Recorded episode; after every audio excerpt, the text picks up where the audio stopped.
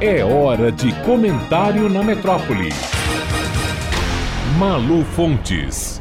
Olá, ouvintes da metrópole. O fato de 11 cidades baianas estarem entre as 20 cidades brasileiras mais violentas, a superpopulação carcerária brasileira, as imagens de guerra veiculadas na imprensa e nas redes sociais mostrando o céu do Complexo da Penha, no Rio de Janeiro, coberto de fumaça e de explosões conta de barricadas feitas pelos traficantes. As mortes estranhas de jovens identificados como rifeiros em circunstâncias nunca explicadas. Dificilmente é um mês em que um bairro de uma grande metrópole brasileira não fique sem ônibus, incendiados supostamente por ordens do crime organizado. Há anos, o centro de São Paulo e sucessivos governadores e prefeitos vivem o pesadelo de não saber o que fazer com o fluxo da Cracolândia, uma multidão de viciados, dependentes químicos, usuários e vendedores de drogas que aterrorizam qualquer pessoa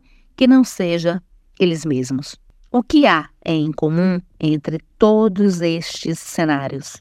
O tráfico de drogas, a expansão aparentemente fora de controle policial e jurídico do crime organizado no país e todo rastro de consequências sociais. O tamanho do problema que é Cracolândia para São Paulo é uma metáfora do desafio brasileiro que é lidar e enfrentar o problema nacional do tráfico de drogas. PSDB, PT e agora o PL de Tarcísio de Freitas, eleito com a maioria do eleitorado bolsonarista há décadas, tentam, de inúmeras formas, resolver o tumor humano vivo que é a multidão de zumbis que diariamente desafia moradores, comerciantes, policiais e guardas municipais no centro de São Paulo.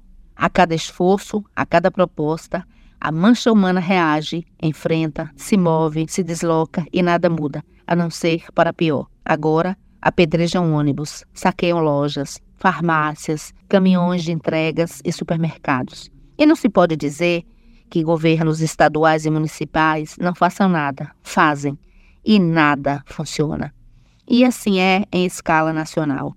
Governos parecem perdidos, sem saber que método usar para enfrentar o tráfico, suas consequências e o assombro gerado sob a forma de sequestros, assassinatos e múltiplas violências. Qual o Estado brasileiro que hoje pode anunciar que enfrentou e venceu o tráfico, sem mentir? Nenhum.